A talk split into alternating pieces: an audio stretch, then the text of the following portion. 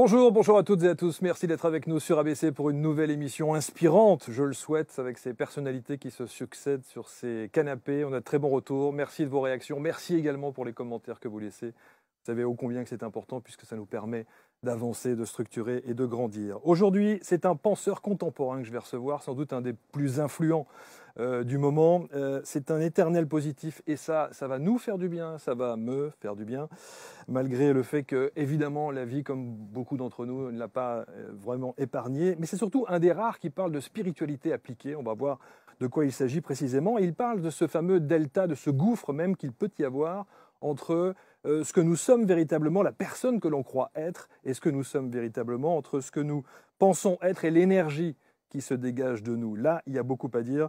Si vous suivez régulièrement ces enseignements au travers de ces masterclass et autres euh, conférences, vous savez de quoi je parle et vous aurez peut-être, grâce à cette émission, des pistes qui vous permettront d'approfondir ce qu'il vous dit depuis quelques années maintenant. Et puis si vous le découvrez, eh bien, vous allez là aussi peut-être réfléchir, commencer un petit travail d'introspection qui est ô combien nécessaire par les temps qui courent lorsqu'il s'agit de, gérer nos émotions, qu'il s'agit de gérer nos, nos, énergies, nos mémoires cellulaires, entre autres. On va donc faire un voyage à l'intérieur, si je puis dire, et je suis très très content vraiment d'accueillir sur ABC Talk TV M. Franck Lobvé. À tout de suite.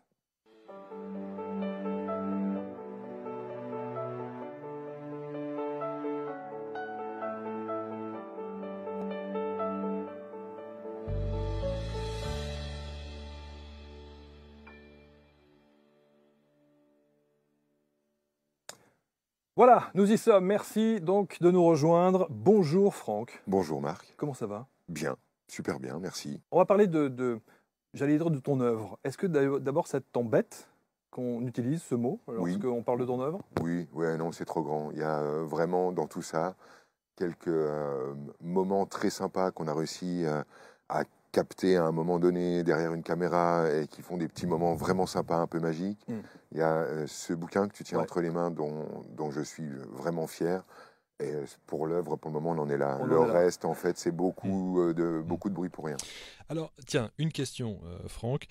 une question parce que je me suis demandé s'il ne pouvait pas y avoir une question ou une phrase qui pourrait être une sorte de question générique pour expliquer le, le fond de ton enseignement. Est-ce que ça pourrait être celle-là, par exemple? J'avoue que je serais euh, assez contre chaque mot. Euh, J'ai juste tapé à côté. en fait, c'est pas vraiment à côté parce que je comprends, je comprends vraiment l'intention qui est en dessous. En fait, ce qui va me gêner d'entrée de jeu, c'est évidemment la meilleure, euh, dans la mesure où la meilleure sous-entend l'idée de, de, se connaître d'une manière totale et complète, chose qui n'arrivera pas. Dieu merci, nous continuerons d'avoir des parts inaccessibles en nous, une part inconsciente, une part subconsciente, on l'appellera comme on veut. Et c'est assez judicieux qu'elle reste euh, à distance, à sa place et à l'endroit où elle doit être.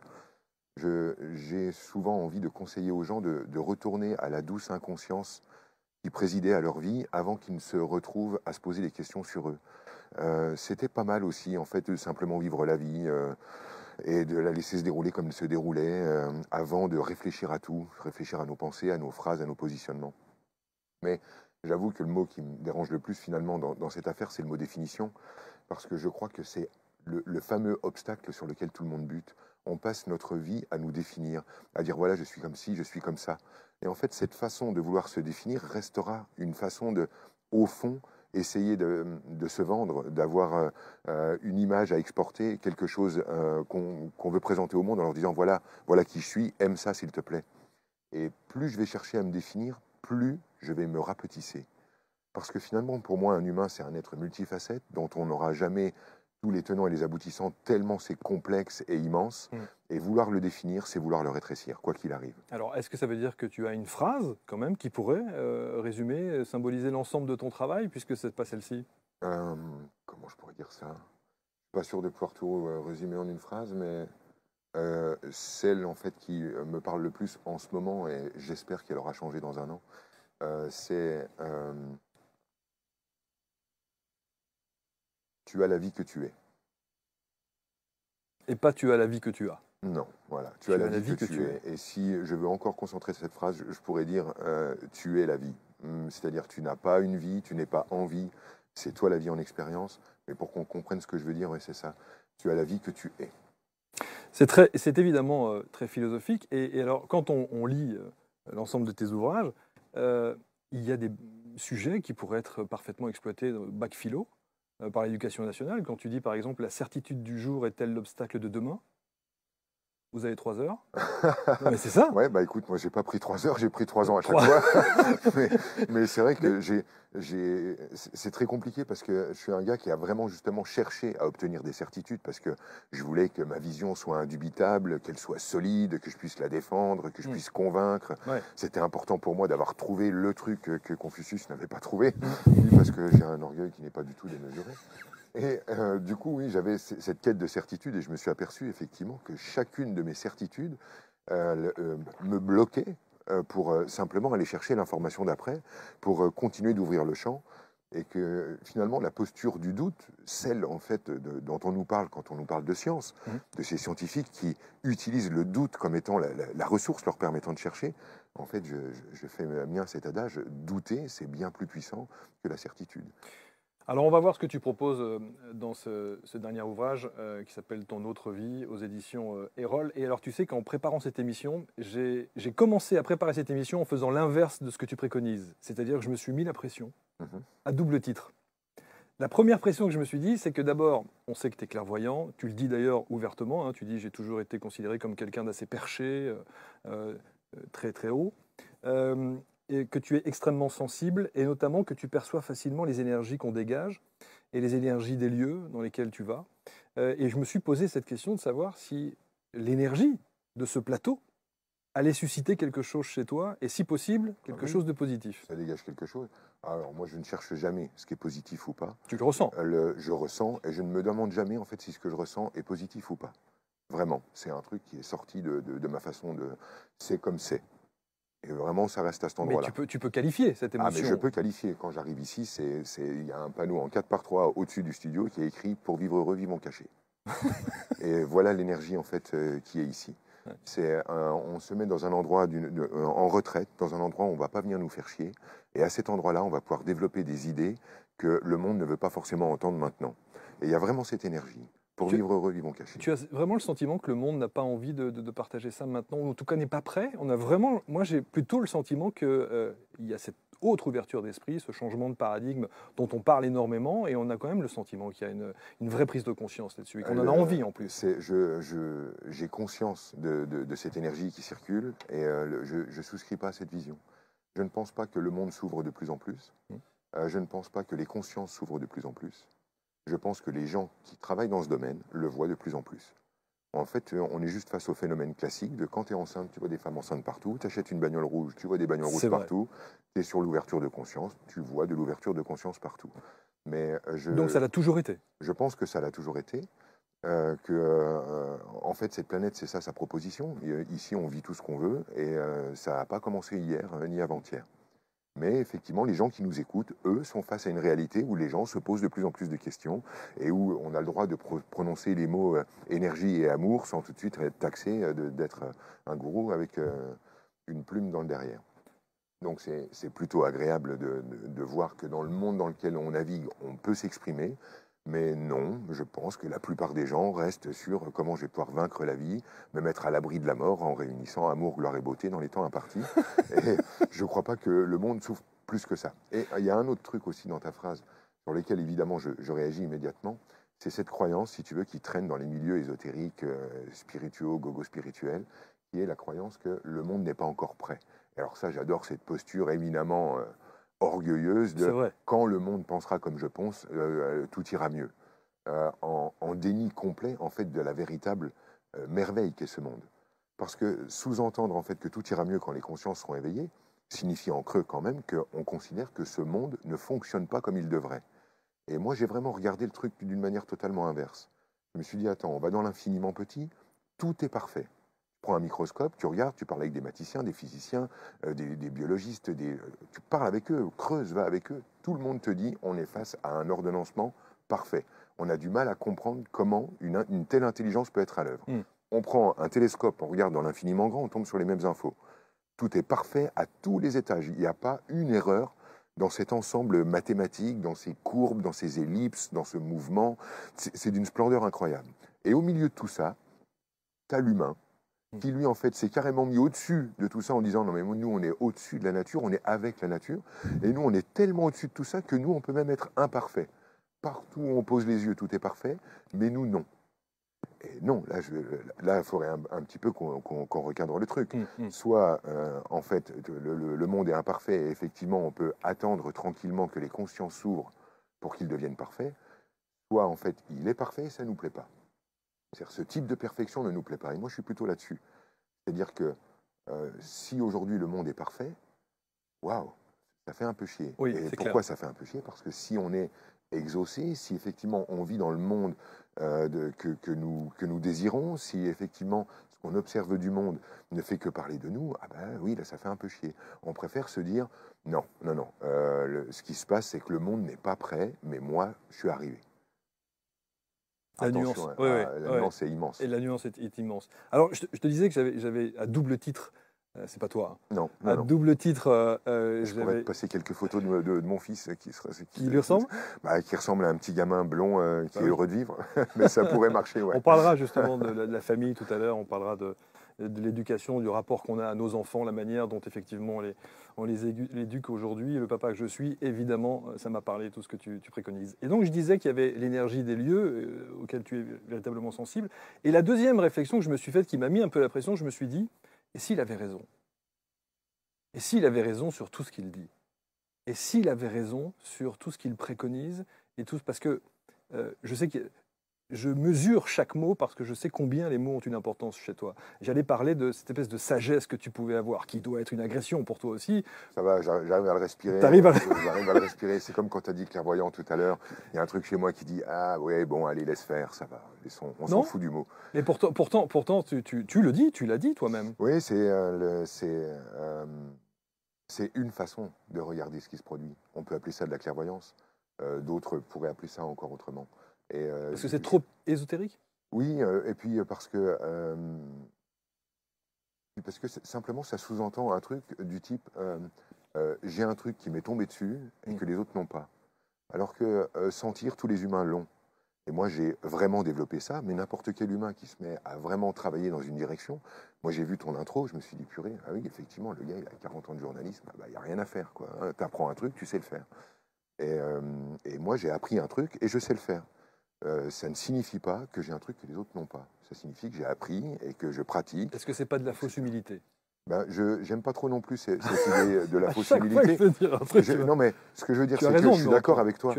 J'aimerais pas en fait que ça soit juste de la fausse humilité. Alors euh, aujourd'hui ce que je peux dire c'est euh, je, je, sais effectivement faire un truc que vous ne savez pas faire. Ça y est, ah. j'arrive à le dire. D'accord. Mais par contre, je ne suis pas sûr que ça soit un don. C'est juste que je sais faire un truc que vous ne savez pas faire. Une faculté. Euh, une faculté qui est euh, développée, ouverte, travaillée, et qui nous appartient à tous. Mais que tout le monde est susceptible de, travailler, de remettre en ah, question et de, faire évoluer.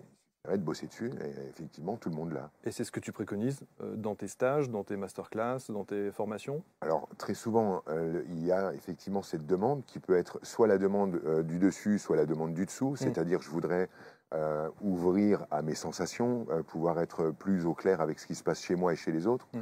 Mais euh, c'est vrai que très souvent, lorsque, si quelqu'un me vient et qui me dit bonjour, je voudrais ouvrir mes perceptions extrasensorielles, moi immédiatement, ce que je vais entendre, c'est qu'est-ce que tu veux faire en dessous?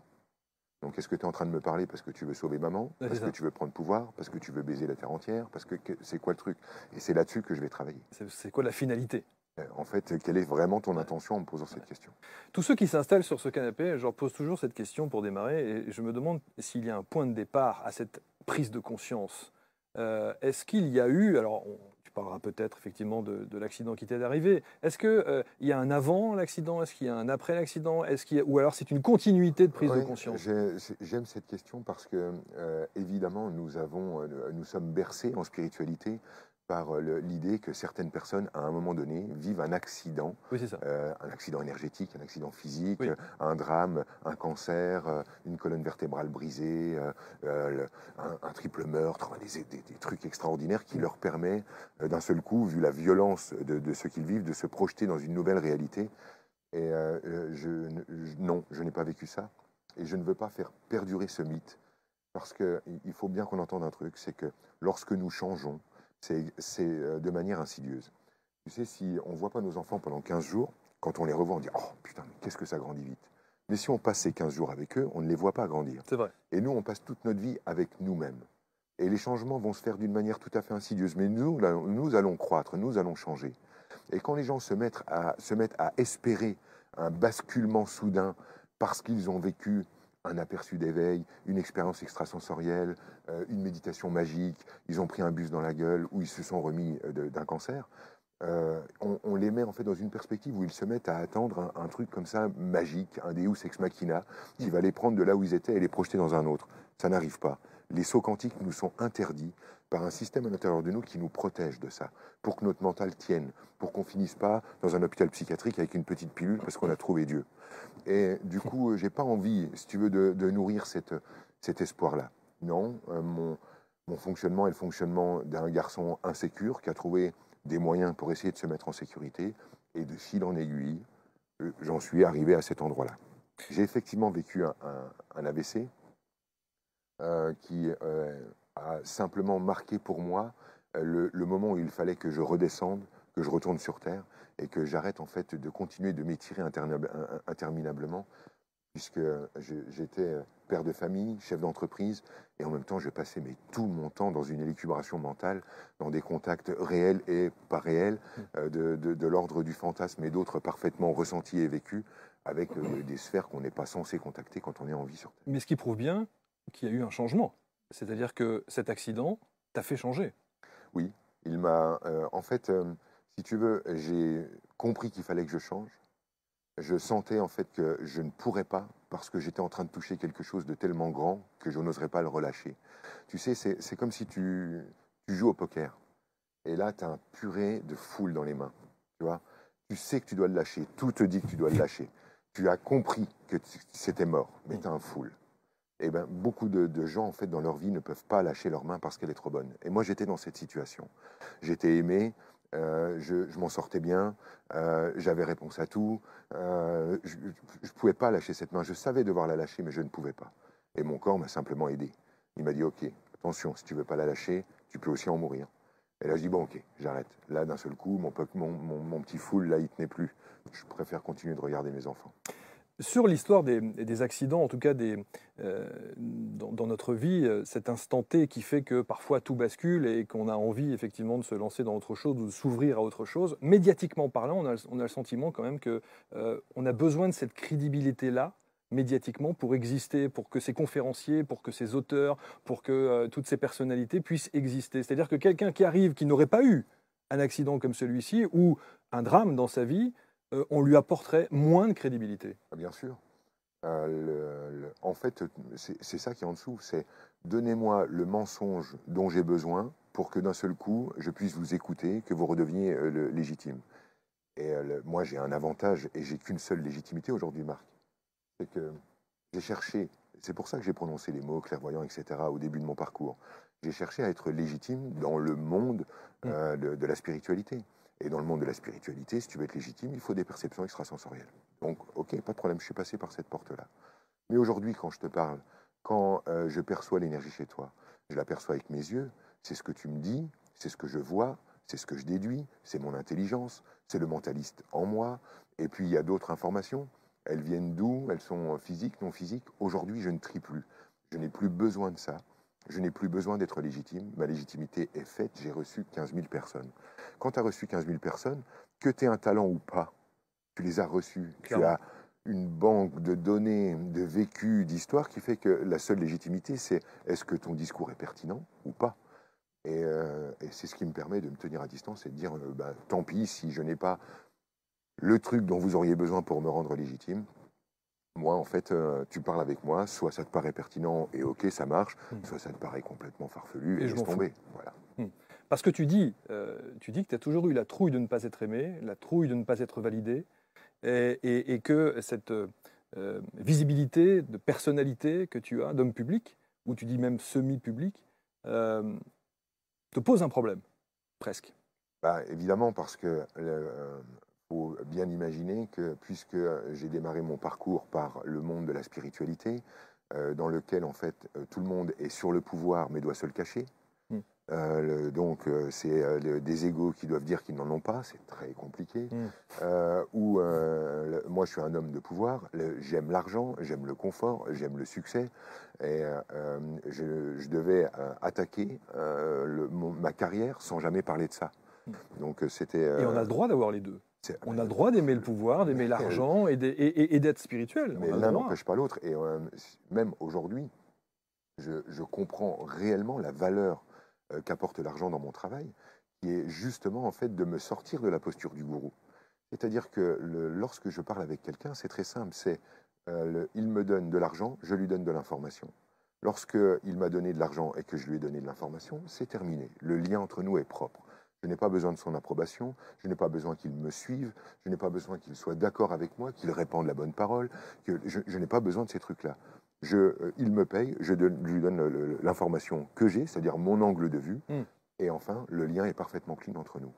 Donc, euh, je ne sais plus quelle était la question du Non, la question c'était de se dire qu'il y avait des gens qui avaient besoin euh, d'exister euh, par rapport à leur spiritualité parce qu'ils avaient vécu soit un trauma, soit une étape dans leur vie qui a été particulièrement difficile. Oui, mais je, crois en fait qu'il euh, y a très difficile en fait de d'oser se présenter et dire je n'ai aucune légitimité, mais j'ai juste mon cœur et je vais y aller. C'est pas évident. Alors je, je comprends, je comprends la démarche des gens. Euh, d'avoir envie, euh, d'avoir une, une, bardée de diplômes, euh, d'avoir vécu un truc extraordinaire qui pourrait expliquer ceci ou cela. Hmm. Je, comprends cette idée-là et je suis très heureux d'aujourd'hui pouvoir en sortir grâce ben, à ces milliers de personnes qui, à un moment donné, m'ont fait confiance. Alors, dans, dans ce que tu écris, et notamment dans ton autre vie, aux éditions Erol, c'est vraiment un livre très intéressant et j'ai dit en off, avant de commencer l'émission, j'ai pris une gifle parce que, euh, et pourtant j'en ai reçu quelques euh, experts, on va dire, quelques personnalités qui disent avoir effectivement cette, volonté de changer peut-être ou de, de, faire travailler sur notre euh, travail d'introspection et de nous faire avancer. Mais j'ai pris une gifle parce que tu fais partie de ces auteurs qui nous remettent en question, et presque violemment. C'est-à-dire que quand on te lit, on se dit, mon Dieu, on est à côté de la plaque et qu'il y a un gros, gros travail à faire. Et est-ce que ça voudrait dire que ça fait 50 ans que je me trompe? Oui et non. Euh, le, chemin qu'on va prendre pour se rencontrer n'a aucune importance. Tu ne peux pas t'être trompé, puisque en fait, depuis que tu marches, tu marches dans la direction de Marc, et à la fin, tu vas le rencontrer, vous allez tomber dans les bras l'un de l'autre, et vous aurez vécu une vie. Euh, donc, il n'y a pas la moindre euh, erreur. Après, effectivement, quand on regarde euh, ma façon de regarder les choses et ma façon de regarder le développement personnel, hmm. effectivement, je ne crois pas que euh, travailler sur soi. T'es pas tendre d'ailleurs sur le développement je personnel. Pas hein. tendre dessus, mais en même temps, je le sais nécessaire. C'est-à-dire que je sais en fait à quel point c'est important à certains moments dans une vie d'avoir quelqu'un qui a le cœur ouvert, les oreilles ouvertes, euh, qui va te regarder franchement, t'écouter franchement, prendre soin de toi. Et il y a cet aspect thérapeutique, on ne peut pas l'évacuer, on ne peut pas jeter le bébé euh, mm. avec l'eau du bain. Mm. Le développement personnel apporte ce truc incroyable qui est des gens avec d'autres gens qui se font du bien. Par contre, l'idée du développement personnel, c'est-à-dire de cette idée de la motivation, de devenir autre, de, tu disais, d'avancer, ça, je veux remettre ça en cause. Euh, je pense que euh, travailler sur soi n'aboutit pas à un changement de soi, mais à un déni de soi. c'est vraiment ce que je pense.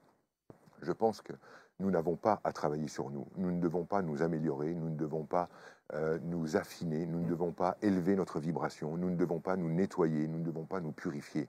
C'est du euh, langage de curé, revisité, sauce, robe safran.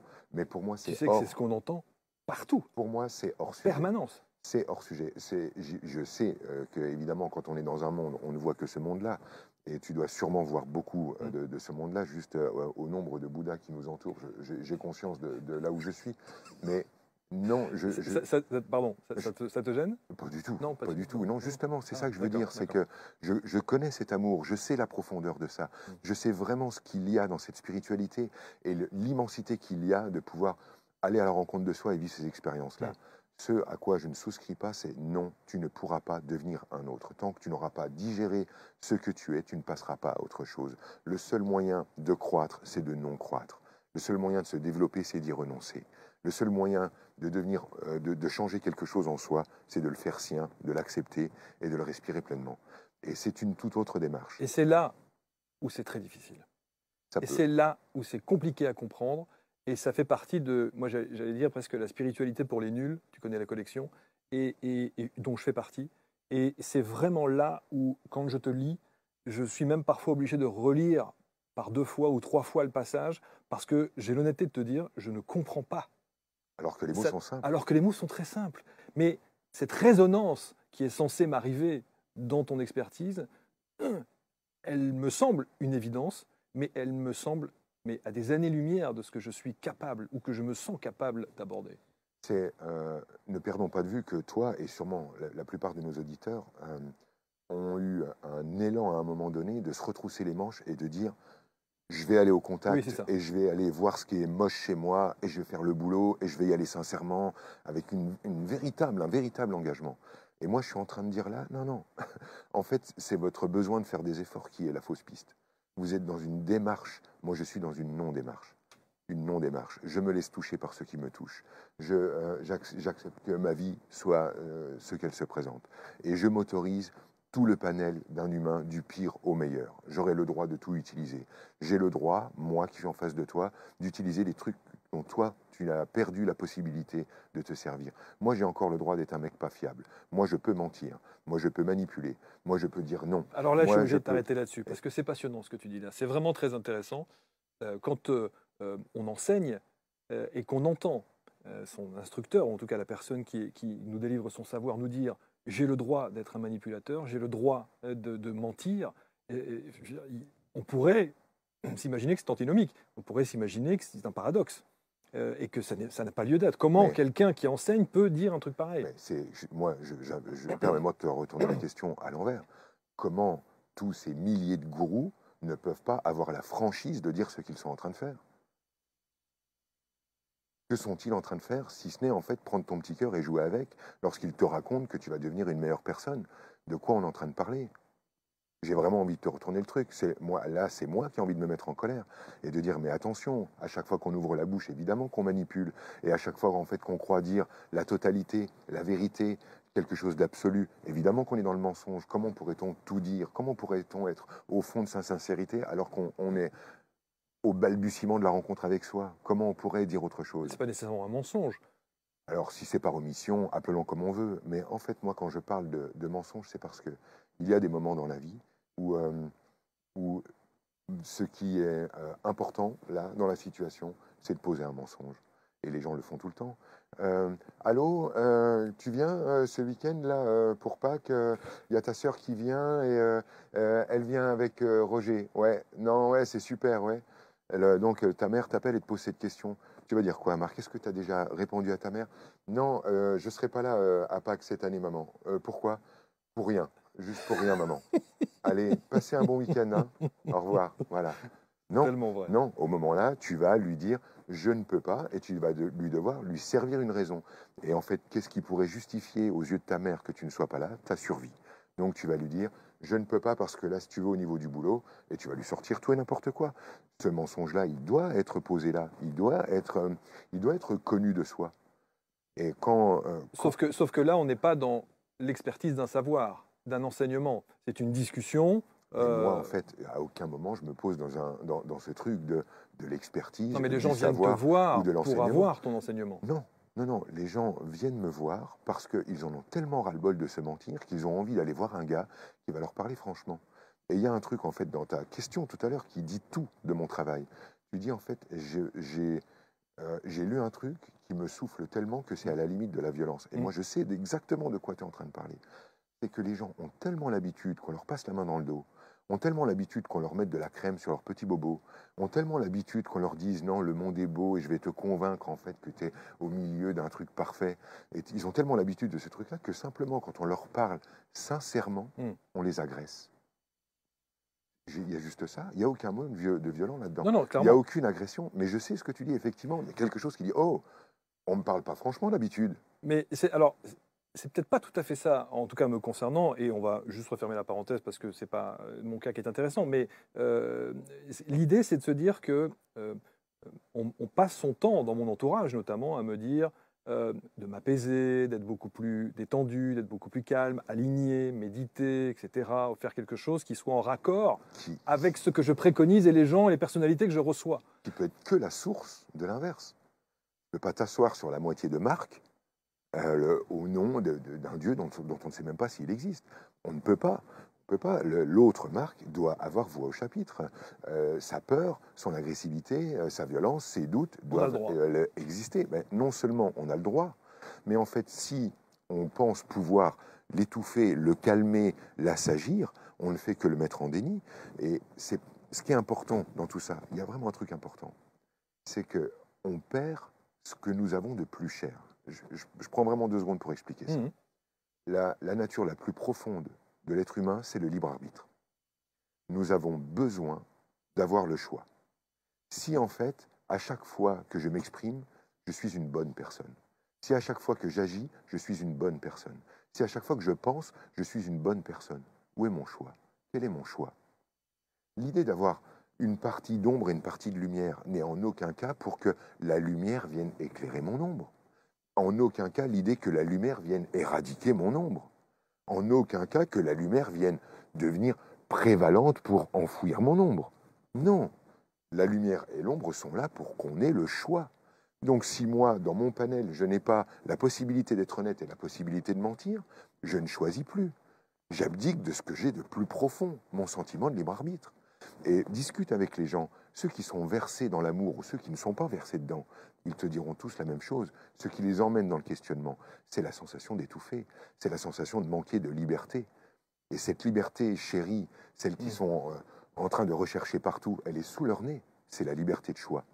Tu as le choix entre être le pire et le meilleur. Garde ce choix toujours frais, garde ce choix toujours disponible.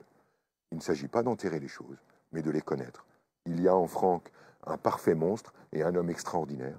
Je veux garder ces deux versions de moi tout à fait disponibles, fraîches, pour que je puisse être un homme qui choisit, donc un être libre. Certains pourraient penser que c'est aussi une solution de facilité euh, que de se dire je suis soit l'un, soit l'autre, j'ai le droit d'être l'un ou l'autre, l'un et l'autre, et, et donc j'ai pas d'effort à faire, puisque de temps en temps j'oscille entre l'un et l'autre. Oui. Et dans ta phrase, on retrouve la notion de la facilité et de l'effort. Et là, on retrouve bien le judéo-chrétien avec souffre, tu se rapproches de Dieu. Moi, je ne pense pas, en fait, dans ce monde que je décrivais comme parfait, que l'idée de souffrir, faire des efforts, euh, chercher à euh, grandir, euh, travailler mm. sur soi, etc., soit forcément une piste, mais je pense effectivement qu'on nous a vendu ça. Souffre, tu se rapproches de Dieu. Et en même temps, j'opposerais à ça, si c'était facile d'oser être un type décevant, de reconnaître son incompétence, de reconnaître sa trouille, ce serait peut-être plus pratiqué que ça. Et c'est là où tu interviens, euh, au travers notamment de tes ouvrages et de celui-ci, hein, Ton autre vie, aux éditions euh, Erol, que tu considères comme, euh, tu le dis, c'est une sorte d'outil de travail, c'est une boîte à outils qui permet justement de, commencer à faire ce travail d'introspection, en tout cas de se, se, poser les bonnes questions. Alors, j'ai cherché à le faire justement d'une toute autre manière, c'est-à-dire J'aurais parlé une heure avec toi de dire non, je suis vraiment désolé. Non, mais c'est-à-dire qu'en fait. je passe un vraiment bon moment. Mais, mais, mais, tu t'es planté sur toute. non, c'est Non, c'est pas planté. Je, juste, en fait, j'affine pour que. Euh, moi, je sais que tu as capté. Euh, je voudrais juste qu'effectivement, ceux qui nous regardent comprennent le, truc. Ce, livre n'est pas un, outil parce qu'on ne va pas travailler. Euh, ce, ce livre n'est pas un moyen de commencer un travail sur soi, car on ne va pas faire de travail sur soi. Il se fait indirectement. Ce livre est un, un, chemin. Tu ouvres, tu lis le premier chapitre, tu en ressors pas de la même manière. En tout cas, moi, c'est ce que je veux hum, mettre hum, dedans. Hum, c'est ce que j'ai souhaité faire. J'ai écrit ça avec ma femme. On a pesé chacun des mots. Euh, je voudrais que à, la cinquième lecture, on dise mais c'est pas possible, j'avais pas lu ça avant, et qu'on puisse le reprendre autrement. Mais j'aimerais en fait que justement il soit lui aussi un non-effort, qu'il puisse simplement nous emmener d'un endroit tranquillement vers un, autre endroit d'une manière tout à fait douce et qui ne nécessite pas, en fermant le bouquin, de se dire OK, il faut que je ou je dois. On puisse rester tranquille. Ce qui est euh, assez incroyable quand on t'écoute, quand on te lit, euh, c'est ce côté. On a parfois, si on devait imaginer et imager les choses, on a le sentiment qu'il y a le Franck en chair et en os qui est en face de moi, puis il y a l'autre Franck qui est à côté qui l'observe et qui euh, de temps en temps, lui dit, voilà, fais ci, ou fais ça, ou tu as fait ci, ou tu as fait ça. On a l'impression que tu t'observes en permanence, en fait. c'est ce qui donne cette sensation, c'est que je j'ai décidé d'accepter l'idée que j'étais un être multifacette euh, et que donc euh, il ne fallait pas que je me considère comme un individu mais comme une équipe. Donc euh, effectivement, il y a cette sensation que le, sont plusieurs chez lui. Oui, c'est ça. Hein. mais voilà, c'est, je, je, me considère comme ça. Par contre, je vais peut-être être décevant, mais je ne surveille pas mes mots je ne médite pas, je devrais manger mieux, euh, je ne travaille pas sur moi, je, ne, je ne fais aucun, aucune activité spirituelle, aucun travail spirituel, je n'ouvre pas de bouquin spirituel, je, ne, je ne fais pas ces trucs-là. Ça, c'est incroyable. Euh, je, ça ne, ça ne m'intéresse pas, j'ai compris, ma quête est terminée, je sais exactement ce que je suis venu faire là. Je suis venu pour faire l'expérience d'être Franck et je ne peux pas la rater, je ne peux pas passer à côté, je ne peux pas cesser d'être moi. Donc tant que je suis dans ma vie et moi, je suis au bon endroit, au bon moment. Et pour moi, ça n'est plus une idée, mais une réalité. Donc tout ceci s'est arrêté il y a déjà un moment. Donc non, il n'y a plus de flic au-dessus de ma tête pour me dire t'es bon, t'es pas bon, fais ceci, fais cela, pense comme ci, pense pas comme ça. C'est terminé. Par contre, oui, j'ai gardé j'ai ramené de mes, de mes expériences ésotériques cette conscience aiguë chez moi. Je sais que la, matière et la non-matière, le physique et le non-physique se répondent. Et oui, je suis conscient d'être avec euh, des multiparts de moi, mais là, je te le dis parce qu'on est chez toi. Je me garderai ça de poser ça dans d'autres médias. Il y a, il y a une, euh, une notion euh, qui est très intéressante aussi et qui m'a hum, beaucoup interrogé et qui me, qui me questionne sur l'état présent et l'état désiré. Euh, et tu dis comment conjuguer en un seul instant, c'est-à-dire cet état présent dans lequel on se trouve, et l'état désiré de, par définition, celui que l'on désire? Ça, c'est une notion qui est intéressante. Oui, en fait, alors ce qui m'intéresse là-dedans, une fois qu'on aura lu et, compris en fait ce que je veux dire par là, c'est que bon, résumons, hein, on a l'état dans lequel nous nous trouvons, mm. euh, très souvent euh, l'état dans lequel on aimerait se trouver lorsque on aura bien travaillé sur soi et qu'on aura bien fait le boulot et que Dieu sera à nouveau de notre côté. Hein. mais bon, euh, en gros, il y a cette espèce d'écart et, ce gouffre entre l'état présent et l'état désiré. Mais moi, ce qui m'intéresse surtout, c'est que j'ai remarqué qu'il y avait moyen de déclencher chez nous un état d'être tout à fait particulier lorsqu'on conjuguait ces deux instants en un seul. C'est-à-dire lorsque je me mets à prononcer une phrase toute simple comme euh, mon état présent et mon état désiré. Ce que je souhaite le plus être au monde, c'est ce que je suis maintenant. Et quand on arrive à euh, faire en sorte que cette phrase sonne juste pour nous, on se retrouve dans un état d'être tout à fait particulier qui, pour moi, est euh, la disponibilité énergétique la plus puissante pour euh, que tout redevienne fluide. Ainsi, je, sans vouloir, résumer, euh, voilà, pour résumer. Mm. Et cet, état d'être, là, cette disponibilité énergétique, je la touche donc lorsque je suis capable de dire que je suis maintenant, là, ça me convient. Je n'ai plus envie de me développer, je n'ai pas envie, je ne me sens pas bloqué, j'ai pas de blocage. Pourquoi j'ai pas de blocage? Parce que quand je suis à cet endroit-là, comme je ne veux plus aller ailleurs, comme il n'y a plus de désir de mouvement, je ne peux plus être bloqué. Le blocage et le mouvement sont les deux faces de la même pièce. Chaque personne qui veut faire un mouvement trouve un blocage. Et c'est assez marrant parce que c'est ça le vrai fond de commerce du développement personnel. C'est je te dis que là où tu es, tu pourrais être mieux. Tout le monde dit mais ouais, mais bien sûr, je dois m'auto-saboter. En fait, je devrais être une grande prêtresse ou un super acteur. Ou... Mais bien sûr, là, il y a un problème. Donc, on crée chez toi un désir de mouvement. Dès que tu veux rejoindre cet endroit-là, mouvement et blocage étant les deux faces de la même pièce, tu te retrouves très vite avec Ah oui, mais j'ai un blocage. Donc là, on va chercher. C'est à cause de papa qui m'a pas aimé, maman veut pas que je vive, mm. euh, c'est mon ex qui m'entrave, euh, je dois avoir une mémoire qui. Et ça, c'est le business du, développement personnel. C'est pour ça que le développement personnel oublie complètement de nous dire Et si tu arrêtais de te développer? Et si ce que tu étais était parfait? Et si la clé, en fait, n'était pas vers l'extérieur, mais effectivement vers l'intérieur? C'est-à-dire, tu es plein, tu es fini, tu es total, tu es parfaitement au bon endroit. Et est-ce que c'était ça, finalement, c'est-à-dire ce non-mouvement, mm. la porte du mouvement Moi, je crois en fait qu'on peut devenir quelque chose dès qu'on y renonce. Et donc, l'idée est toute simple. Quand je suis Franck, ainsi, et tel que tu me vois, je ne suis pas un mec complet. C'est-à-dire que j'accepte d'être petit et grand, beau et moche, comme on l'a dit tout à l'heure, par exemple, honnête et fourbe, etc. Et tous ces trucs qu'on pourrait polariser. Mais j'accepte aussi d'être un homme blessé. Je ne suis pas un type stable. Je ne suis pas un type euh, solide. Je suis un type euh, avec ses fragilités, avec ses failles, avec sa misogynie, son sexisme, euh, avec ses peurs, ses trouilles. Je suis un truc cassé et j'aime ça. Je laisse plus personne toucher à ma blessure. Il n'y a pas un gourou qui va se pointer et me dire Ah, bah toi, le problème, il est là et je vais te le régler. Mais fous-moi la paix. Ma blessure est à moi. Ma blessure, c'est Franck. Et ma blessure, c'est Franck, au même titre que ma force, c'est Franck. Et personne touche à ça. Certains pourraient dire que c'est aussi une solution de facilité. Une fois de plus. Et alors Ils ont un problème avec la facilité dont, dont je Mais fais ça veut dire que tu ne remets rien en question pour le coup alors. Euh, faites ce boulot-là de vous prendre tel que vous êtes. Faites ce boulot-là en fait d'avancer avec vos blessures à cœur ouvert. Faites ce boulot-là en fait d'ouvrir à la vulnérabilité et d'arrêter de prendre l'autre euh, pour un ennemi. Faites ce boulot-là en fait d'accepter de sortir de la croyance que vous vivez dans une loterie où vous pouvez tomber sur des bonnes et des mauvaises personnes. Faites ce boulot-là et on verra en fait euh, si finalement le- la facilité dont je parle est si facile. Mm. Euh, cela dit, euh, cette euh, disponibilité, disponibilité énergétique, cet état d'être dans lequel je me retrouve lorsque je me prends tel que je suis, est effectivement la disponibilité la plus probante pour que enfin se produise quelque chose dans ma vie qui ne se produisait pas l'instant d'avant. C'est fou à quel point lorsque j'ai renoncé, les choses ont enfin démarré.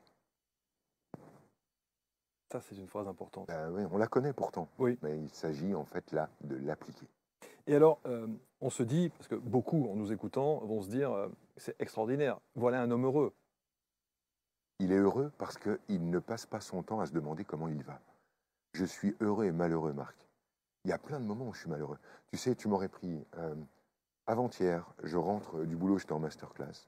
Je suis en train de parler avec ma femme. euh, il y a mon petit bout qui est en train de, jouer dans un coin. Et puis, euh, la télé est allumée et elle déroule son truc. Et vient le journal. Et là, évidemment, on ouvre sur l'Ukraine. Et je regarde Vanessa, je lui dis euh, Bon, on se fait une tranche? Elle sait de quoi je parle. Elle dit Ok. Et on regarde le truc cinq minutes. Cinq minutes, juste le temps de prendre une grande claque. Juste le temps de pleurer pour nos frangins humains qui sont en train de flipper là-bas. Juste pour être avec eux. Juste pour, euh, au moins, parce que c'est ce qu'on leur doit, regarder le truc en face et, et vivre le truc. Et dans ce moment-là, je suis malheureux, mais j'ai pas envie de changer de ça. J'ai pas envie j'ai pas envie d'être heureux au moment-là. J'ai aucune envie de bien-être au moment-là. Je veux avoir mal avec eux, au moins un petit peu, quoi. Au moins, au moins, et c'est la, la- la plus juste décence, au moins avoir un peu mal avec eux, quoi. C'est quoi ce truc de bien-être? C'est quoi ce truc de mieux-être? On s'est mis où, quoi? On s'est mis où pour se mettre dans ce délire? On a vu, en fait, ce que vivent les gens. On ne pourrait pas juste accepter d'être heureux et malheureux et de se rappeler, en fait, qu'on ne connaît notre, nos moments heureux que fonction de nos moments de souffrance et juste bah, garder, une fois de plus, cette fraîcheur-là. Donc non, je ne suis pas un homme heureux, je ne suis pas un homme malheureux, je suis les deux. Et c'est ça, en fait, qui fait ce que tu ressens. Alors, il y a quand même quelque chose sur lequel on doit évidemment euh, euh, revenir, sur lequel on doit revenir et qu'on doit approfondir, c'est quand on t'entend, quand on écoute ce que tu dis, qui résonne et qui, moi, qui m'impacte vraiment beaucoup, je me mets à la place du papa que je suis et donc du papa que tu es, euh, et de la manière dont on doit aborder tout cela avec nos enfants. Tu as dit quelque chose, tu as dit mes enfants sont très libres, mais ils ont un cadre. Euh, ou l'inverse, ils ont un cadre et je leur laisse une grande liberté, et j'espère qu'ils vont même dépasser ce cadre et transgresser Bien ce sûr. cadre. Ça aussi, c'est quand même une notion extrêmement abstraite. Comment arriver à mettre en place quelque chose comme ça Cette Euh, notion-là? Comment la concrétiser? Oui, c'est très simple. C'est très simple. Lorsque, euh, lorsque vous avez commencé de vous poser des questions en spiritualité, vous avez désiré faire un mouvement. Quand vous avez commencé de désirer faire un mouvement, vous avez trouvé un blocage. Quand vous avez trouvé un blocage, vous avez levé les yeux vers papa et maman et vous avez dit à cause d'eux, je me sens empêché. Ensuite, vous avez eu des enfants et vous vous êtes dit je vais être un meilleur parent que mes parents et moi, mes enfants ne seront pas entravés. Donc vous avez fait des nouveaux parents qui ont formé des enfants rois, puis des enfants dieux, qui sont des enfants qui n'ont aucune limite, puisque vous avez pensé que vos souffrances venaient des limites de vos parents, qui à mon avis était une fausse piste. Mm. Donc vous avez élevé vos enfants dans une largeur d'esprit immense. Et le truc, c'est que vous leur avez tout permis, sauf un truc, qui est mourir. Parce que vous êtes donc, euh, tu seras euh, ingénieur ou balayeur, je t'aimerai quoi qu'il arrive. Que tu sois comme ci ou comme ça, je te prends comme tu arrives. Et vous avez développé cette magnifique spiritualité de dire à l'autre, quoi que tu fasses, tu es mon petit génie, tu es mon petit trésor, et quoi que tu fasses, je t'aimerai toujours et quoi qu'il arrive. Tu as juste une interdiction. Tu n'as pas le droit de prendre le risque de mourir. Donc c'est normal. Et donc on a posé ce cadre-là. Problème, les humains adorent se confronter à des défis, surmonter des obstacles, mm. et leur jouissance vient de leur capacité de transgresser l'interdit. Mm. Donc on a une génération de parents super généreux, super ouverts, que j'appelle des hippies, qui euh, laissent leurs enfants jouer librement et pousser comme des feuilles, euh, des feuilles au vent ou euh, des, des plantes sauvages. Seulement quand le gamin va au contact de son interdit, il va se mettre en contact avec ce que vous appellerez la survie. Ça nous fait des gamins qui sont encore à 25 ans à fumer des joints chez eux sans la moindre passion, ça. ça. vous fait, etc. Et alors là, ça fait flipper tout le monde parce qu'on se dit Ah, mais j'ai peur qu'il y ait quelque chose de sombre chez lui. Ah, mais il est toujours en train de prendre des risques, il fait de la moto et moi j'y crois, machin. Et en fait, parce que ces gamins qui veulent franchir l'interdit, veulent franchir le seul interdit qui est T'as pas le droit de mourir. Donc ils se mettent dans des situations où ces parents hippies deviennent des parents nazis, puisque d'un instant à l'autre, on pose des interdits super euh, euh, durs. Hmm. Euh, moi, je conseille en fait de poser à vos enfants des cadres plus petits que vos réels cadres à vous, des cadres plus petits que ceux euh, qui sont les vôtres. Donc, faites semblant d'être un peu plus facho que vous ne l'êtes. Faites semblant d'être un peu plus restrictif que vous ne l'êtes. Interdisez-leur des trucs dont, au fond, vous vous foutez de manière à ce qu'ils puissent enfin transgresser l'interdit et que de l'autre côté de cette barrière, il n'y ait pas la mort, mais un autre territoire dans lequel vous êtes encore à peu près à l'aise. Donc ce que je propose d'une manière très, très concrète, c'est mets-leur le, truc de confiture suffisamment à distance pour qu'ils puissent l'attraper. Ensuite, dis-leur, vous n'avez pas intérêt à toucher à la confiture, regarde ailleurs et regardez-les tranquillement jouir d'aller piocher dans le pot de confiture parce que tu sais que ça n'est pas dangereux pour eux. Alors, je me mets à la place de tes enfants qui savent maintenant, euh, pour le coup, quel est le cadre et de quelle manière ils peuvent le transgresser et que le cadre que tu leur mets, de toute façon, ils seront amenés à le transgresser et tu ne diras rien parce que c'est normal. C'est ce que tu viens d'expliquer et de démontrer. mes enfants, peut-être, pourraient entendre euh, cette émission eh et, dire Ah, mais en fait, papa joue à ça. mais attention, Marc, tu oublies un truc. C'est que quand moi je te dis la limite c'est là, la limite c'est là. Et t'as beau savoir que je suis en train de jouer, faut pas dépasser la limite. C'est pas si facile que ça. Je suis un papa hmm. et j'ai une énergie. Tu comprends? Hmm. Là, on parle comme ça, hmm. mais euh, si je mets à développer l'énergie et à dire, euh, tu crois que tu peux vraiment transgresser quand je te dis que c'est là? Bah, Je peux dire que les enfants, ils disent, ah non, ok, c'est bon. Ça va?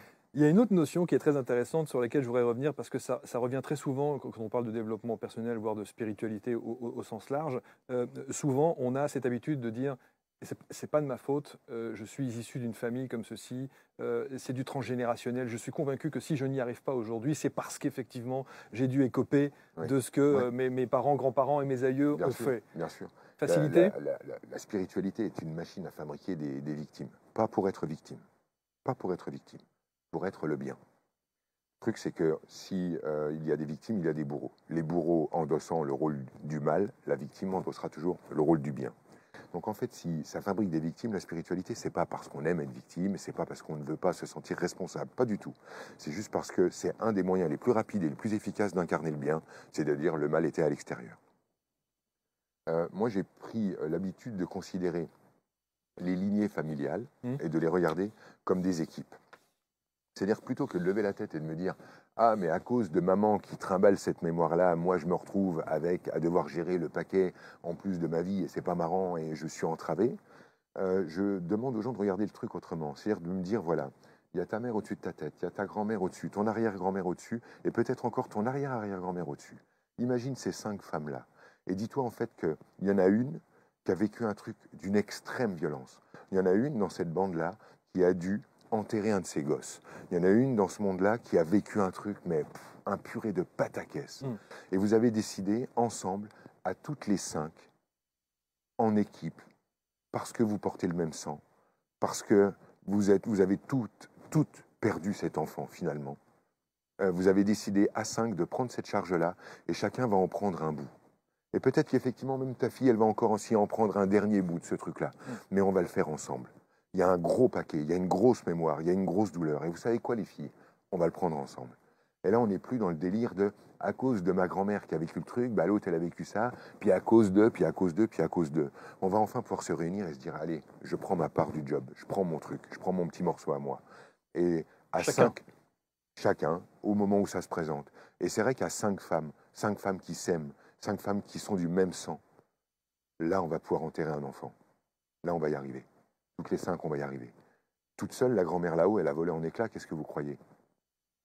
Et si en fait, cinq générations en dessous, on dit ah non, non, mais moi, il n'est pas à moi le sac, démerdez-vous, on fait comment alors? Hum, hum, Si on n'est même pas capable d'enterrer nos propres enfants dans la même lignée, dans le même, euh, dans le même truc, on fait comment alors quand ça se passe à l'extérieur, dans le monde? Après, on va parler d'amour, après, on va parler d'empathie. Je- je- je- je- J'ai des images évidemment qui me viennent quand tu évoques tout ça. Ça me, ça, ça me parle, ça me, ça me bouscule, ça m'interroge. euh, je trouve ça absolument fascinant et, et- et je me dis qu'en même temps, effectivement, il va falloir. alors, C'est le en même temps. Alors je sais qu'il faut pas. Le en même Ah non, temps. moi je suis chaud pour. Ah non, non, ça c'est ça, le, le Oui, en oui. même temps, c'est les, les, les- les- les chroniqueurs euh, politiques Oui, qui ça. ont euh, trouvé en fait ça chez Macron en disant Oui. ah là là bah oui bah lui c'est facile parce que de toute façon c'est tout ou rien. Moi je pense en fait que Macron avec cette phrase là, il était juste en train de lire l'énergie du moment. On est dans le en même temps. Aujourd'hui, tu peux être une- un homme et une femme en même temps. Euh, Aujourd'hui, tu es victime et pas victime en même temps. Aujourd'hui, tu as euh, tout pouvoir sur ta vie et euh, en même temps, tu n'en as pas. Mm. Et non, cette phrase, elle a beaucoup plus de sens. Elle est profonde. Elle est profonde. Alors, euh, je voudrais qu'on te présenter huit mots euh, qui vont s'afficher euh, sur l'écran et en une phrase, ce que ça évoque chez toi. Alors, moi, dès que je vois famille, c'est humanité. C'est Pas nécessairement ta famille au- au- au- restreinte. Non, non. C'est l'humanité. C'est ouais, directement ça qui me, qui me vient. C'est l'humanité. Dès que j'ai famille. Ce que je viens de dire à propos de la mémoire cellulaire et de l'idée en fait que dans une famille, plutôt que de dire mon problème vient de toi Mm. et tu m'as fait du mal, on pourrait se dire viens, euh, on va le prendre ensemble. Euh, j'ai ce même truc avec, euh, avec les humains. Si on était capable de quand quand il y a un gamin qui, qui, qui meurt quelque part, si les humains étaient tous capables de se dire on a perdu un gosse, nous, l'humanité, là, là on vient de perdre un fils, et que tout le monde pouvait simplement le sentir, la personne qui a perdu ce fils-là, en fait, serait soulagée de son chagrin dans la seconde. C'est comme si la poche de chagrin, elle n'était pas uniquement destinée à celui qui est en train de vivre l'horreur, mais qu'elle était partageable. Mais nous, nous avons pris une telle habitude de- d'une fausse étanchéité, de faire semblant, en fait, de ne pas être de cette famille, qu'on on en oublie ces fonctionnements énergétiques si simples et qui nous permettraient de vraiment mieux vivre l'affaire. En tout cas, famille, ça m'envoie là. Science. Alors, science, ça m'amène sur ce double, cette double sensation. Euh, J'adore la science et en fait, ce que j'adore dedans, ce sont les scientifiques. Je suis fasciné par cette capacité de chercher pendant 50 ans dans l'espoir de ne pas trouver, parce que trouver est le pire obstacle. Eh oui, c'est la fameuse la certitude. Mm. Et ces, ces scientifiques qui sont capables à chaque fois de remettre en doute ce qu'ils ont trouvé, je les trouve d'un courage infini parce que, waouh, voilà, tu as compris euh, dans une phrase. Et par contre, je me méfie absolument de la pseudo-science, c'est-à-dire des gens qui, des gens qui savent, des gens qui sont persuadés en fait Les savoir, sachants.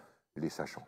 Eux, en fait, euh, pour moi, posent vraiment un souci. Les sachants que tu as appelés les sachants en blouse blanche. Oui, oui, je les appelle comme ça parce que euh, le- lorsque, euh, au nom de la science, tu n'as plus le droit de te poser des questions sur toi.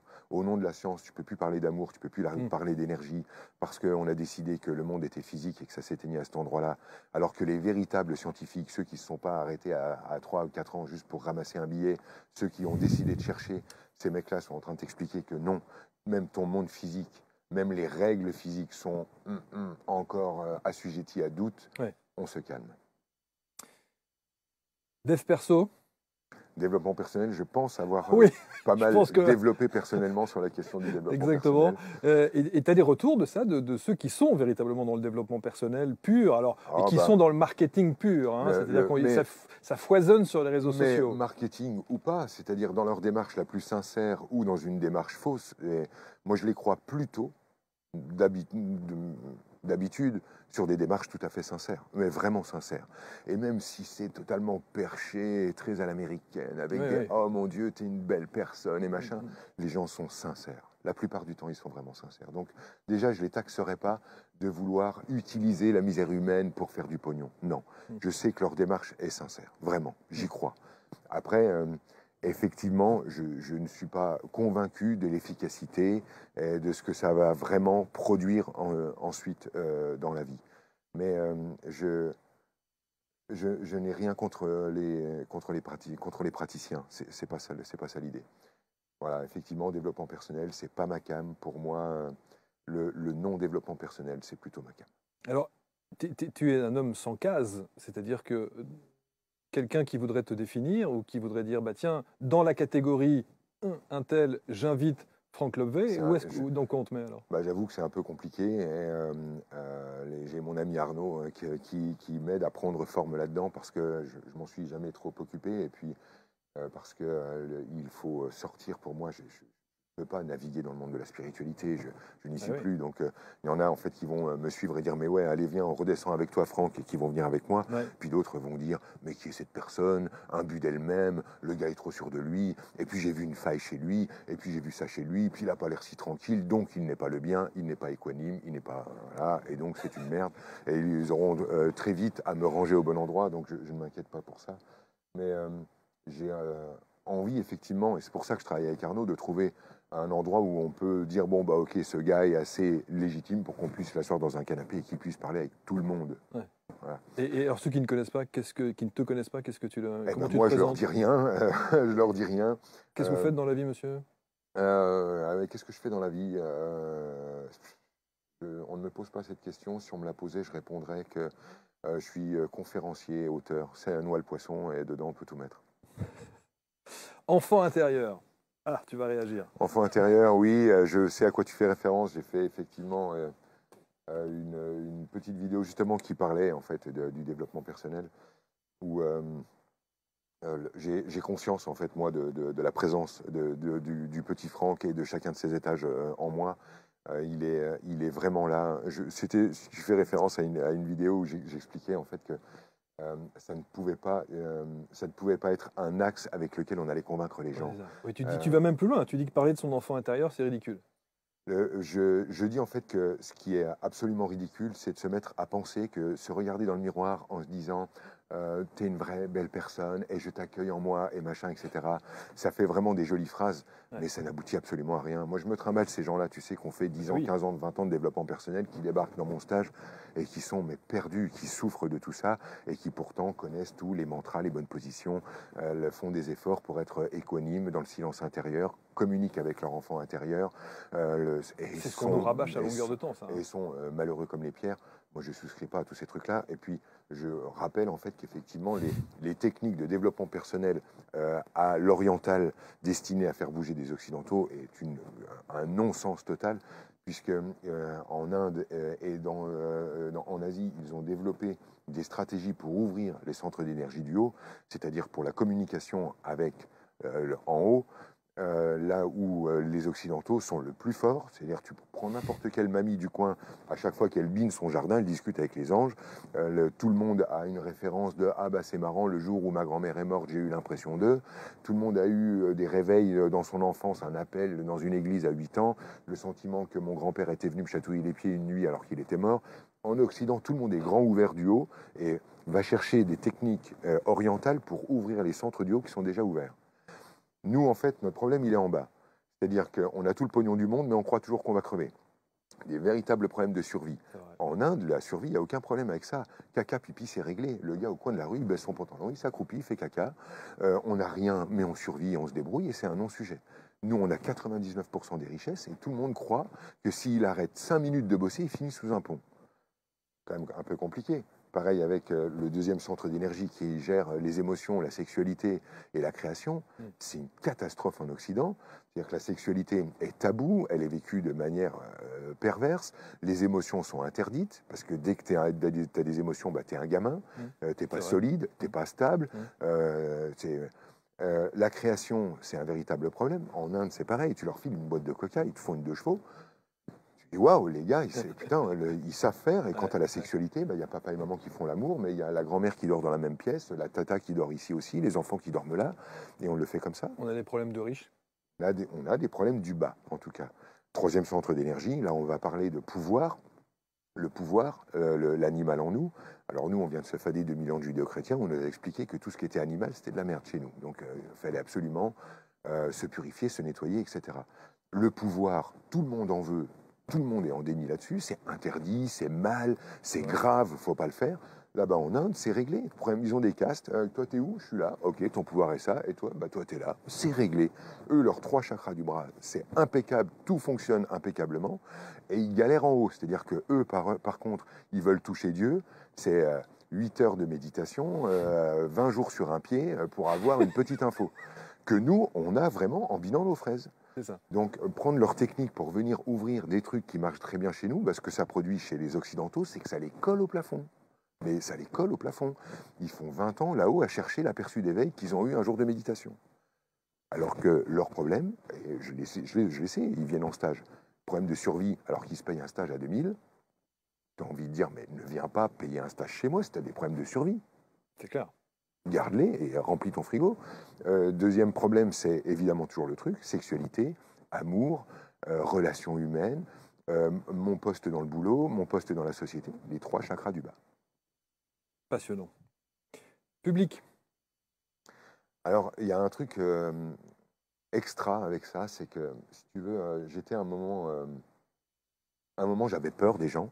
J'avais peur des gens parce que j'arrivais encore avec la peur d'être démasqué, la peur de ma vulnérabilité. Et quand tu es face à 100, 150 personnes qui sont en face de toi, forcément, en fait, tu vas être vu.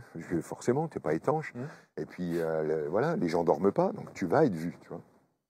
Et et euh, j'ai vu euh, des artistes, notamment euh, Amy Winehouse ou Asaf Avidan, qui sont des gens que j'écoute avec plaisir, mmh. parce que ces gens-là ont la même méthode. Ils viennent sur scène, ils ouvrent leur ventre comme ça, et ils disent voilà, mon, toute l'horreur, toute ma douleur, tous mes doutes, toute ma souffrance et toute ma beauté, tout, bah, je te pose ça là. Et, je me suis dit, mais comment ils sont capables de faire ça? En fait, c'est simplement parce qu'ils se rappellent qu'ils sont là avec leur public. Et ça a tout changé. Je me suis dit, mais détends-toi, tu parles à ton public, à des gens en fait qui ont envie de parler avec toi. Mmh. Et euh, mon, mon, public m'a ouvert. Mon public m'a permis en fait d'oser être moi, mais d'une manière euh, splendide. T'apporter. Oui, absolument. Confiance. Euh, c'est un truc que j'aime pas trop. Mm. Euh, parce que j'ai cru comprendre. Euh, pour moi, la, confiance effectivement euh, renvoie les deux. Hein, c'est toujours les deux. Hein. Après, j'aborde toujours le, plutôt le contre-pied parce que j'aime bien être le gars qui a le contre-pied. Hein. Mais le, truc qui me gêne avec la confiance, si tu veux, c'est que la confiance est une espèce de prérequis nécessaire à un monde hostile. Euh, si le monde est délétère, si tout le monde est contre moi, si la Terre est habitée par des tarés, euh, si euh, je, suis, je vis dans ce monde-là, effectivement, je vais avoir besoin de beaucoup de confiance. si par contre je, change d'angle de vue et que j'arrête d'avoir l'impression que le problème ce sont les autres, il me faut de la confiance. Pourquoi? La confiance, si tu veux, ce qui me gêne dedans, c'est que dès que je vais chercher euh, sur le dessus, c'est-à-dire en manière consciente à obtenir de la confiance, à l'étage du dessous, je suis en train de dire j'ai pas le niveau, j'y arriverai pas, ils vont me faire mal, etc. Euh, j'aime bien arriver dans un endroit où la confiance euh, ou la défiance, la confiance ou la méfiance ne sont plus un sujet. Je m'en fous. Je vais récolter ce que je suis. Hmm. Et si je suis agressé, bah, ça me permettra de reconnaître l'agression, l'agresseur chez moi, la violence cachée chez moi, des versions de moi. Si ça se passe bien, bah, c'est super, ça me permettra de me reconnaître comme étant un mec super. Mais euh, je vais arrêter en fait de, de penser que l'autre est d'abord un obstacle, que l'autre est d'abord un ennemi. Et le pire, Marc, c'est dans un couple. Tu voyais en fait comment dans un couple les gens parlent de confiance, c'est l'endroit où il devrait ne pas y avoir de confiance. Je n'ai pas confiance en ma femme parce qu'elle n'est pas une menace ambulante. Elle ne fait rien contre moi. Je n'ai pas besoin d'avoir confiance en elle. Avoir confiance en toi, c'est te dire, bon, a priori, tu vas me planter un coup de couteau dans le cœur, mais allez, je parie que ça va pas arriver cette fois. J'ai confiance. Non, non, elle n'est pas mon ennemi. Elle ne me veut pas de mal. C'est fou parce que ça remet en question, tu remets en question euh, tous nos acquis. Hein. Euh, Tous les le- fondamentaux, hein. Merci, merci. J'essaye de faire ça. Je suis content que ça, que ça prenne Ah euh, autant d'importance euh, chez toi. c'est- fulgurant. Merci. Parce que c'est pour ça que quand je dis qu'on prend une gifle, clairement, on prend une gifle en te lisant, en t'écoutant et en, en se disant. euh, on est- on- il ne s'agit pas de boire tes paroles, il s'agit simplement d'essayer de les mettre en perspective sur nos vies actuelles et sur nos vies au quotidien. Ce qui n'est pas simple. C'est pas simple. Mais- il y a un truc hein, qu'il ne faut pas perdre de vue. Comme je le disais à l'instant, j'aime bien exprimer le contre-pied. Oui. Mais en fait, dans mon monde, qui n'est plus un monde binaire où les choses sont soit ceci, soit cela, mais je suis plutôt partisan du en même temps, ça signifie que je suis capable de dire que la confiance est- peut poser problème. Et je suis en même temps capable de dire à quel point la confiance est un, un sentiment splendide. Euh, sentir qu'on est en sécurité. Mm. Regarde là, j'arrive ici, je, je vois, toi, l'équipe, le cadre, immédiatement, je me sens en confiance. Et c'est un sentiment très agréable. Donc, euh, il ne faudrait pas faire de mon discours un nouveau discours binaire à l'envers.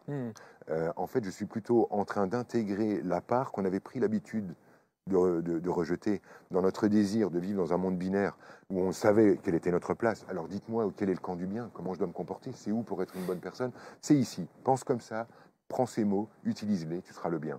Et moi, je suis juste en train de nous dire, les gars, si maintenant qu'on est tous le bien, euh, ça vous irait qu'on reprenne aussi le reste? Et donc, du coup, oui, je suis capable de, dire à quel point l'espoir pose problème. Euh, le- le- L'espoir est grave, c'est grave l'espoir. C'est parce que les gens avaient encore un peu d'espoir qu'on a pu les faire monter dans des wagons pour les emmener à Buchenwald. S'il n'y avait eu aucun espoir, personne ne serait monté dans ces wagons. Si on leur avait, si le filet d'espoir te dit bah, peut-être que là-bas, ou peut-être que sur le chemin, ou peut-être que, et donc il y a de l'espoir. Dès qu'il y a de l'espoir, on peut vivre pendant une éternité des situations parfaitement révoltantes contre lesquelles on pourrait s'insurger d'une seconde à l'autre s'il n'y avait plus d'espoir. Et, et- et en même temps, l'espoir. Combien de personnes pourraient te dire, mais heureusement, il Oui. me restait un filet d'espoir et j'ai survécu. Mm. Et donc on voit en fait que, si tu veux, les choses sont vraiment polarisées. Mm. Et que en, en elle-même, l'espoir contient en lui-même le pire et le meilleur. Ça n'est pas t'as l'espoir et t'as le désespoir en face. C'est l'espoir pose problème et l'espoir est, est splendide. Et donc l'idée, ce n'est pas de refabriquer un nouveau monde binaire avec un gars qui prend l'inverse et on retourne dans le même délire euh, à l'envers, Mm. mais bel et bien simplement d'ouvrir un peu, d'ouvrir. Tu arrives à expliquer ça à tes enfants avec ces mots? Euh, en fait, euh, je n'ai pas besoin que les consciences de la planète s'ouvrent parce que je regarde maintenant la vie depuis un angle de vue qui m'a rendu tout ça parfait.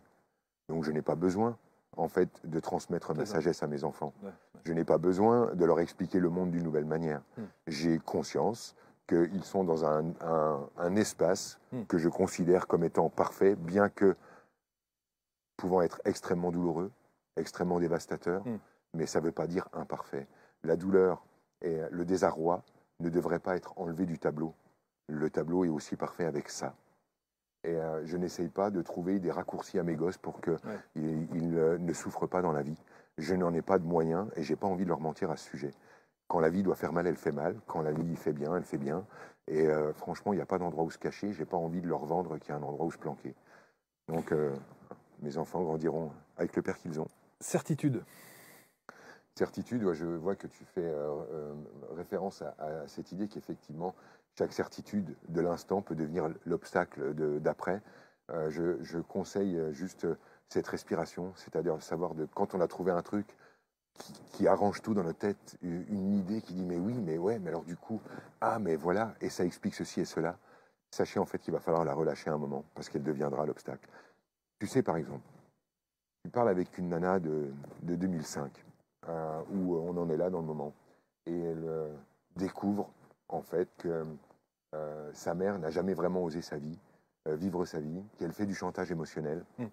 Euh, qu'elle vit sa vie par procuration euh, sur la tête de sa fille, et qu'au fond, sa mère, euh, peut-être, aimerait bien que sa fille ne jouisse pas trop, parce que du coup, ça serait une forme de loyauté, la mère se sentirait un peu moins mal. Bon, elle a trouvé ça en 2005. Quand elle l'a trouvé, c'est une pièce de puzzle qui a tout expliqué dans sa vie. Mais vraiment, j'ai déjà vu des gens toucher ça et dire mais voilà, mais ça explique tout. En fait, je n'ose pas euh, être grande parce que j'ai peur d'abîmer maman. Et puis en fait, finalement, maman vit sa vie par procuration, machin. Et puis peut-être qu'inconsciemment, je suis en train d'attendre que ma mère meure pour oser vivre ma vie, etc. Ça lui a tout expliqué au moment-là. Mais cette certitude, si elle n'est pas capable aujourd'hui de la relâcher et de voir le truc autrement et de se dire mais peut-être en fait que non, euh, le truc de ma mère, c'est que Euh, elle s'en foutait d'être grande, elle. Et moi, avec mon désir d'orgueil, je voulais absolument être grande. Mais peut-être qu'en fait, on est sur un autre truc. Si elle n'est pas capable de relâcher son truc, bah, elle sera simplement victime de sa mère jusqu'à sa mort. Alors, une certitude d'un moment éclaire tout, remet en perspective, donne de quoi se reconnaître et apprendre à s'aimer, et cette certitude doit être relâchée. Euh, voilà ce qui sort pour certitude. Ouais, mais ça, ça, ça, me parle très clairement. Et je voulais qu'on termine sur ces fameux huit mots, qui est un petit rituel dans l'émission, euh, avec ce mot-là, l'Ukraine. Euh, L'Ukraine et surtout sur la notion, euh, alors je sais que si je te lance là-dessus, tu pourrais y rester pendant quelques heures, du bien et du mal. C'est une notion qui est importante. Tu dis quand on cherche à éradiquer le mal, on cherche à éradiquer le bien. Un mot, Ukraine? Tu en as parlé tout à l'heure un petit peu, effectivement. Un petit peu. avec, un des nombreux exemples qui vont continuer de se succéder, qui vont bientôt euh, confondre euh, la notion de bien et, et de mal, d'ombre et de lumière. Euh, L'humanité, à mon sens, est vraiment en train d'entrer dans, dans l'ère du et, Mm. euh, plutôt que celle du ou, où euh, avant les choses étaient très claires. On savait quel était le bon camp et le mauvais camp, quelle était la bonne attitude et la mauvaise attitude. Euh, on savait exactement, la certitude était très claire. D'ailleurs, nos grands-pères étaient tellement sûrs de comment il fallait éduquer un enfant qu'ils pouvaient leur donner des coups, Mm. puisque eux savaient exactement comment il fallait se comporter. Euh, tout ceci, euh, voilà, ça passe une fois c'est bien, une fois c'est mal, une fois c'est bien, une fois c'est mal. Une fois de plus, euh, on est face à un homme qui dit, depuis euh, qu'il est au pouvoir, je parle de Poutine, Mm. qui dit non, là les gars, vous êtes en train de délirer. Non, les gars, là, vous avez, euh, vous avez vrillé. Non, vous n'avez pas le droit de venir démocratiser. Non, vous n'avez pas le droit de nous dire comment nous allons penser. Non, vous n'avez pas le droit à cette ingérence. Non, vous n'avez pas le droit d'approcher. Attention, je vais, attention, attention, je vais faire chier. Et euh, le gars, de là où il regarde, de là où il est, il n'incarne pas le mal. Il est le bien en marche. Il est le bien répondant à son besoin de faire valoir ses droits, de se faire reconnaître, de se faire respecter. Il est le bien en marche, de là où il regarde. Et nous avons en face, nous, qui sommes le bien en marche, avec cette conscience de, de la guerre, de ses conséquences, etc. Et une fois de plus, le bien fait face au bien, et dans son désir euh, de vaincre, va agir en étant le mal. Donc, euh, voilà où on en est, le- le- et je reste à distance après euh, de, toute, euh, de toute actu. Oui, oui, absolument. En tout cas, euh, c'est vraiment, vraiment, c'est passionnant. euh, D'abord de te lire, de t'écouter. Euh, évidemment, on pourrait y rester pendant, pendant encore une bonne heure. Comment est-ce que, pour terminer, Franck, on doit aborder ton livre? De quelle manière est-ce que celui qui décide de l'acheter demain doit commencer à... Alors, moi, je, je sais que la, la- la bonne disposition, le truc sympa, c'est d'ouvrir ce livre et euh, de se dire, je vais le, je vais le laisser faire, je vais le, je vais le commencer et je vais aller au bout. Donc, je vais suivre le, le flot. Mm. Et euh, si euh, ensuite la sensation dans laquelle je me trouve ne me convient pas, si ça me gonfle, si je sens que ça me, Parle pas. ça me pas que ça me parle pas, mais carrément en fait que Que ça me dérange. ouais, si en fait si j'en veux pas, Oui. je le jette, je le fous dans une, je cale une armoire avec et je passe à autre chose. Mm. Euh, L'idée en fait c'est euh, plutôt que à chaque pas du bouquin se dire mais il est qui pour dire ça, mais d'où elle sort son info? Et pourquoi machin? Et au lieu en fait de reposer tous les deux mètres la question de ma légitimité, de pourquoi je dis ça et d'où je sors l'info et comment je l'ai machin, Ça, c'est du vécu?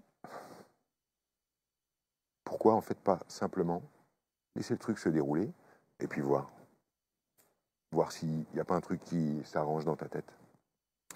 Dans ta tête, combien sommes-nous? Ton autre vie aux éditions Erol, c'est euh, vraiment un, un livre euh, très intéressant euh, qui ne vous laissera, j'en suis convaincu, euh, pas indifférent.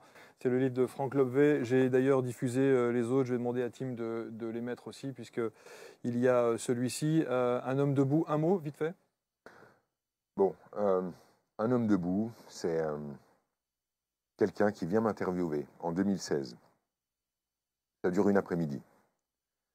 Donc c'est juste une interview d'une après-midi, Mm. Un petit flash d'un morceau de Franck Lobvet qui répond à quelqu'un qui est collé au plafond. Dont la perspective est les extraterrestres vont-ils débarquer pour ramener de la lumière sur la Terre, ah hein, en gros. Mmh. Donc moi je réponds à ça pendant une après-midi. J'ai ouvert pas mal de sujets quand même, mais pour moi, en fait, s'il y a un endroit dans lequel on peut bien s'embourber dans, de la, dans de la spiritualité qui, sans queue ni tête, c'est bien dans un homme debout. Euh, c'est osé de dire ça de son livre. Hein. Bah, comme tu as remarqué, je dis plutôt ce que je pense. C'est clair. Et euh, pour moi, en fait, bon, ouais. Allez, quoi, si, si, tu veux, parce que tu es stable dans ta tête et puis que tu as envie de deux, trois infos multidimensionnelles, un peu perchées, qui vont te faire de quoi mâcher deux, trois mois de plus, vas-y. Mais sans déconner, euh, si, si tu veux connaître mon regard sur le monde, ma pensée, ton autre vie. Incontestablement. C'est celui-là. Ton autre vie, euh, par Franck Lobvé, c'est un, un, voyage absolument magnifique et sur la, ce travail d'introspection. Un petit mot aussi, vite fait, avec les nouvelles causeries. Oui, eh c'est ton rendez-vous? euh, Alors, euh, tout ceci change euh, au fur et à mesure, évolue. Mmh. Euh, y a, vous voyez euh, ici sur cette image Arnaud, avec qui je, je, travaille, qui m'emmène beaucoup à, me découvrir dans des nouvelles facettes, à mmh. m'exprimer d'une autre manière, et qui trouve les moyens les plus simples, les plus efficaces pour toucher du monde, pouvoir euh, euh, euh, l'idée n'est même pas tant de propager, mais tu de. Tu sais qu'à chaque fois que je dis un mot, c'est jamais le bon. Je le sais, mais c'est incroyable. C'est parce que je, je, je, ne, je, sais en fait ce qu'on pourra faire. Moi, tu sais, je suis toujours branché sur le, ce qui va se passer après-demain et ce qu'on va faire de ce que tu es en train de dire là. Et derrière propager, il y a le gars qui pense avoir la bonne parole. Et il y a le missionnaire en marche. Alors j'ai la tonsure, mais je ne suis pas en mission. Et donc il ne s'agit pas de propager ou de répandre la bonne parole, mais de fabriquer un cadre euh, suffisamment euh, cool, euh, des circonstances dans lesquelles on, va pouvoir trouver le meilleur de nous dans l'expression. et c'est ça, en fait, la quête d'Arnaud. Et euh, donc, ben, sur, euh, voilà, je pense que c'est sur franklubv.com qu'on trouve euh, à peu près tout ce qu'il faut pour naviguer dans tout ça. Incontestablement. Merci beaucoup, Franck. Merci, Désolé de t'avoir dit autant non, de fois non, non, mais non, mais, mais tu sais, mais ça fait partie de la remise en question et ça commence par là. Et effectivement, quand tu travailles une émission et que, au fur et à mesure qu'on évolue dans cette émission, j'ai changé par rapport à la préparation en elle-même déjà.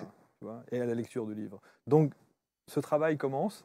C'est déjà une bonne en tout Cas, merci pour ta souplesse d'esprit parce que c'est un plaisir de sentir qu'on peut dire non. Tu vois et il y a plein de gens à qui on ne peut pas le faire, où il faut faire trois ronds de jambes avant, et c'est super direct entre nous. J'ai passé un bon moment. C'est partagé en tout cas. Merci à tous. Euh, on aura le plaisir évidemment de lire vos commentaires, et j'espère qu'ils seront nombreux pour nous dire un petit peu ce que vous avez pensé de cette émission, de nos émissions en règle générale. Euh, ABC Talk TV se veut un média inspirant, encore une fois avec une grande humilité hein, et avec euh, les moyens du bord, comme l'on dit, mais on avance et on essaie de proposer de, belles choses avec justement ceux et celles qui viennent se succéder sur ces canapés. Passez une belle journée, une belle soirée, quelle que soit l'heure à laquelle vous regardez l'émission. Et on se retrouve très bientôt sur ABC. Salut